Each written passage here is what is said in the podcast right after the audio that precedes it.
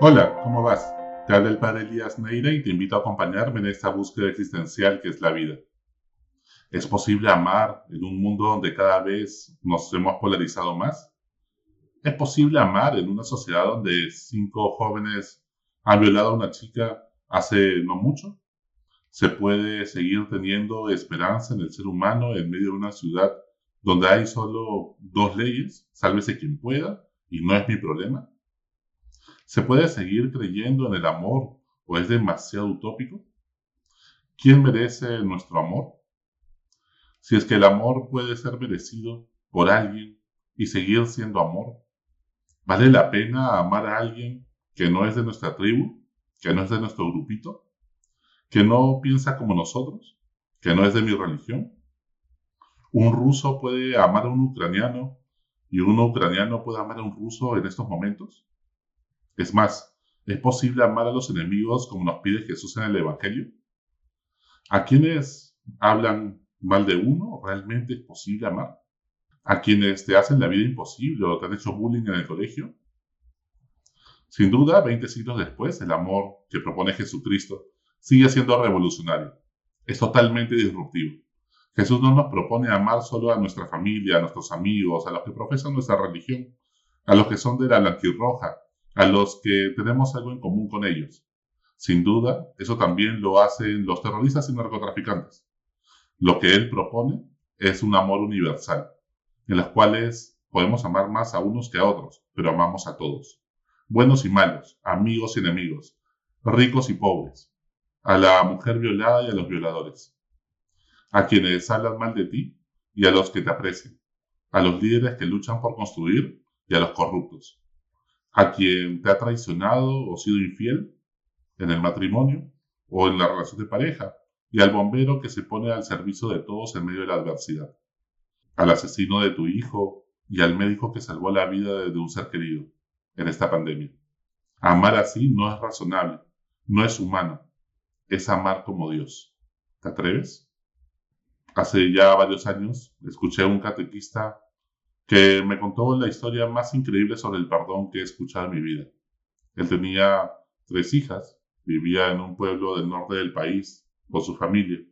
Un día su hija mayor de 17 años subió a un mototaxi para volver a casa ya cayendo la tarde. El mototaxista, un joven de alrededor de 20 años, la violó. Sí, la violó. Fue un dolor terrible para toda la familia. A los pocos meses la policía capturó al violador que había huido de la selva. El papá se dio cuenta que en el juicio, pues era un joven que había sido abandonado de niño, por lo que decidió visitarlo mensualmente en la cárcel, porque seguramente nadie lo visitaría. Así lo hizo por varios años. Al inicio le costó muchísimo, tenía el corazón desgarrado, y el chico muerto de vergüenza, no sabiendo dónde meterse, que una persona así lo venga a visitar. Pero sabía que tenía que amar incluso a sus enemigos, como él predicaba en la catequesis. Tremenda prueba la que le tocó vivir. Al comienzo, su esposa e hijas no comprendieron su actitud y se molestaron mucho. No era para menos. Si bien poco a poco lo comprendieron y fueron capaces también de dejar que Dios sane el dolor y perdonar. Al pasar los años, el joven cumplió su sentencia.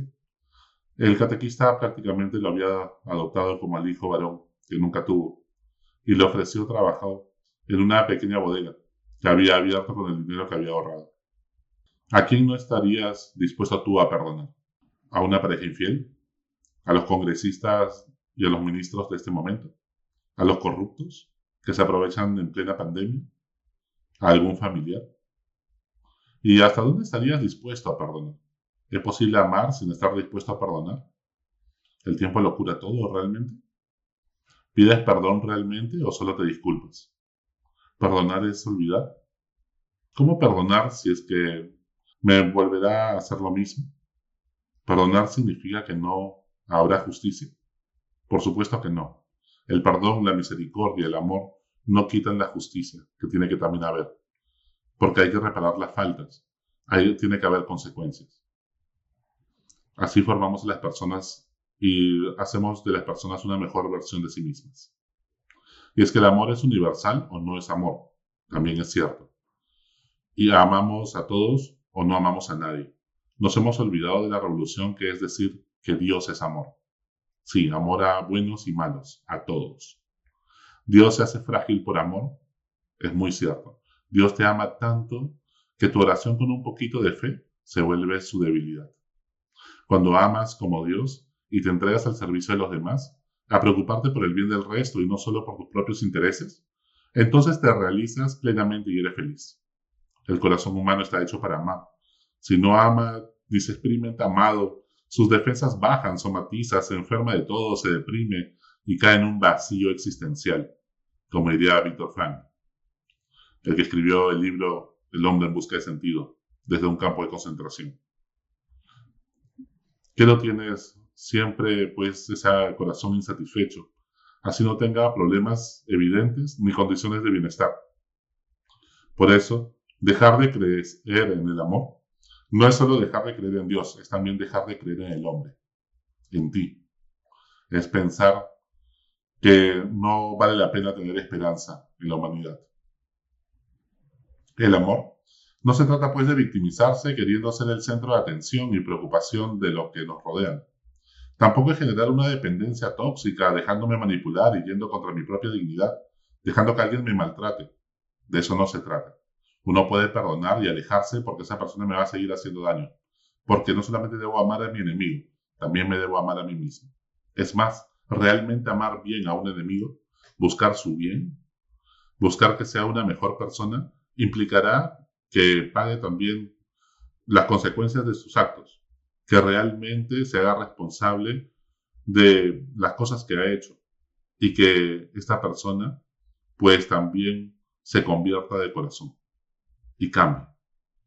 Una sana espiritualidad tiene que llevarnos a saber amar gratis y libremente, por ello, el abuso de conciencia, de poder psicológico y sexual es lo más deplorable que puede alguien cometer aprovechándose de Dios, aprovechándose del amor.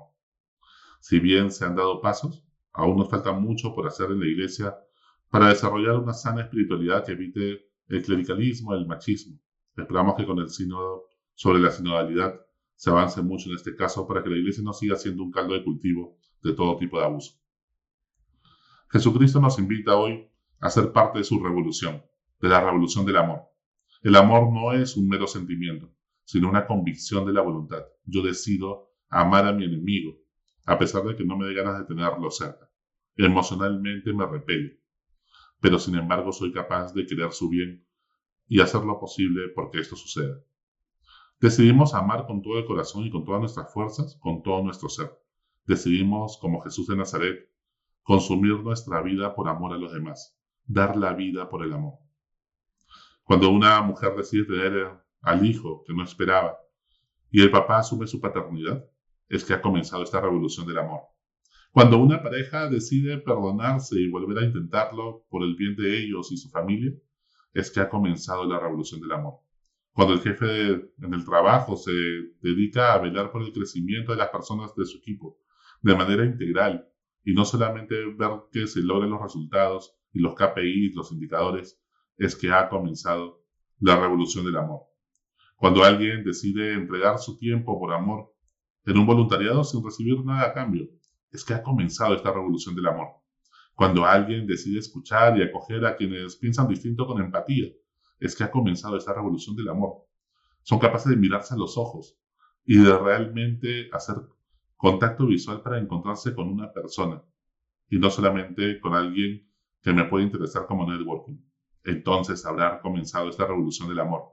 Cuando dos políticos de orillas opuestas, que se experimentan adversarios y a veces rivales, deciden concertar, buscar el bien común y cerrar filas contra la corrupción, así vengan de su propio partido, es que ha comenzado esta revolución del amor.